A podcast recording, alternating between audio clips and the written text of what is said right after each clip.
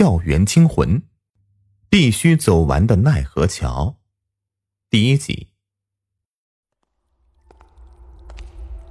我们都知道，人死了之后，鬼魂会自动来到地府，走过奈何桥，喝了孟婆汤，忘掉前世记忆，进入轮回隧道，转世投胎。一般情况下，那些鬼魂都会规规矩矩的走完这个流程。可是，如果有一个不按照常理出牌的鬼魂，为了不投胎，故意从奈何桥上跳下去，会发生什么恐怖的事情呢？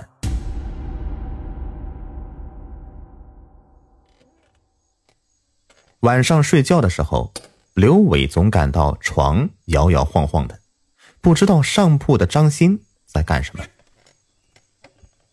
说起张鑫，刘伟不免感到奇怪。张鑫为人挺好的，和刘伟关系也不错。前一段时间，张鑫重病在院，情况好像还很不乐观的样子。没想到他今天竟然屁颠屁颠的回到了寝室。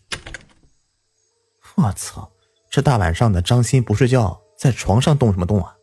搞得自己没法睡了。刘伟不满的皱了下眉头，然后从床上下来，嘟囔了一句。你在干什么？刘伟的话还没说完呢，就不由自主的停了下来。眼前的一幕让他惊诧不已。只看到张鑫正在缓缓的起身，站在床上。由于天花板不高，所以他只能弯着身子，低着头。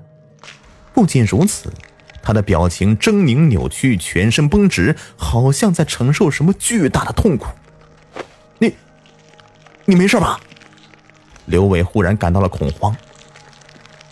张鑫没有说话，他的身体颤抖起来，然后使劲的抬起一只脚。走过这座桥。刘伟一愣，这明明是床，他怎么说是桥了呢？就在这个时候，刘伟忽然发现床左右晃动了一下，竟然有了下沉的趋势。他低头一看，顿时脸色大变，只看到这床底下不知何时冒出了很多的水，这些水污浊混乱，像是一张巨大的嘴巴，一口一口的将床吞没。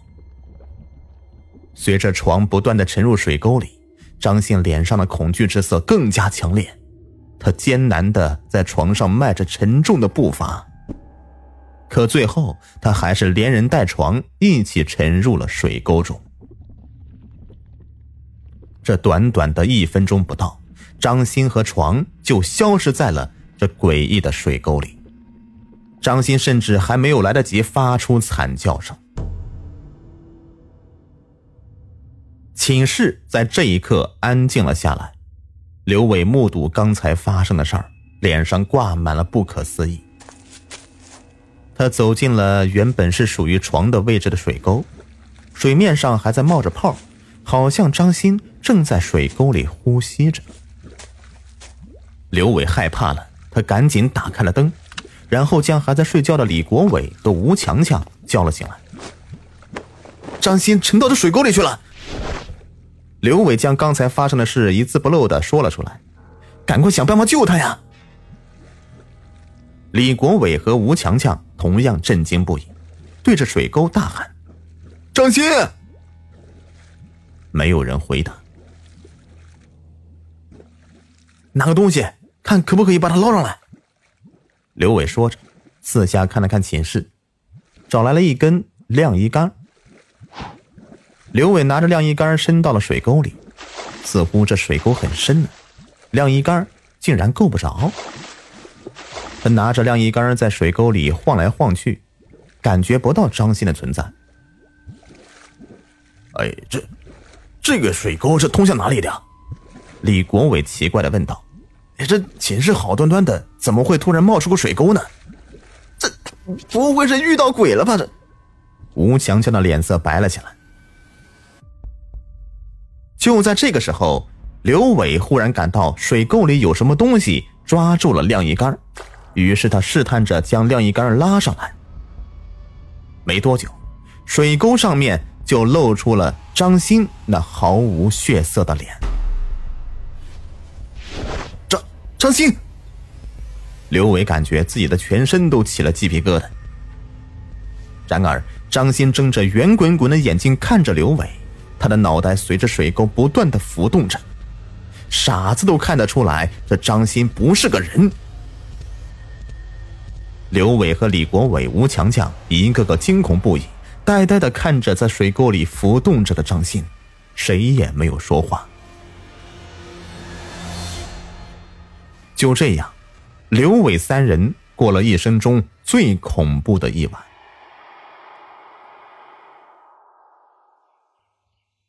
第二天，天色微亮，刘伟三人才提着发软的双腿跑出寝室，赶紧呼叫生活老师。鬼，鬼呀！看到生活老师，刘伟三人一个个口齿不清的叫喊起来：“什么鬼啊？”生活老师正打开了一楼的大门，以为这是几个那无聊的学生。真的，吴强强睁大恐惧的双眼。就在我们寝室，你看了就知道。没办法，生活老师只好跟着刘伟他们来到寝室。走进寝室，那水沟还在，张鑫伸出的头依旧在水面上浮动着。哪有什么鬼啊？生活老师在寝室里走了一圈，生气的说：“这这……”刘伟的眼睛瞪得有鸡蛋那么大。生活老师离这个水沟半米都不到，他竟然都没发现。生活老师，对不起啊，我们看错了。这时候，吴强强脸上带着歉意的说：“哎呀，你们这些学生呢，真是的。”生活老师摇摇头，然后就离开了寝室。你们真是笨呐！这外人怎么可能看得到张鑫的鬼魂呢？看到生活老师离开以后，吴强强说：“要是人人都能看到鬼，这世界还不乱了呀？”听了吴强强的话，刘伟感觉自己有道理。难道张鑫真的已经死了？昨天来到我们寝室的是，是他的鬼魂？说到“鬼魂”两个字，李国伟忽然打了个冷颤。对吴强强思索片刻以后，我就纳闷了，他怎么就突然从医院回来了？可是他不去投胎转世，而且跑到寝室来干什么呀？这个没有人能回答。这时候，寝室隐隐约约的有一股腐臭味，是从水沟里发出的。李国伟和吴强强忍受不了这怪味然后就出了寝室。看着在水沟上面浮动的张鑫，刘伟不敢一个人待在寝室了。他正准备跟着出去的时候，张鑫忽然从水沟里爬了出来。刘伟头皮发麻，满脸恐惧的看着张鑫：“你，你，你想要做什么？”张鑫脸色惨白，他身上滴落着水滴，不住的颤抖。见状，刘伟忽然感到他很可怜。刘伟，其实我已经病死了。现在你看到的我，已经不是人了。你不要害怕，你是我生前的好朋友，我不会伤害你的。张鑫有气无力的说。刘伟问：“你又不是横死，怎么不去投胎转世呢？”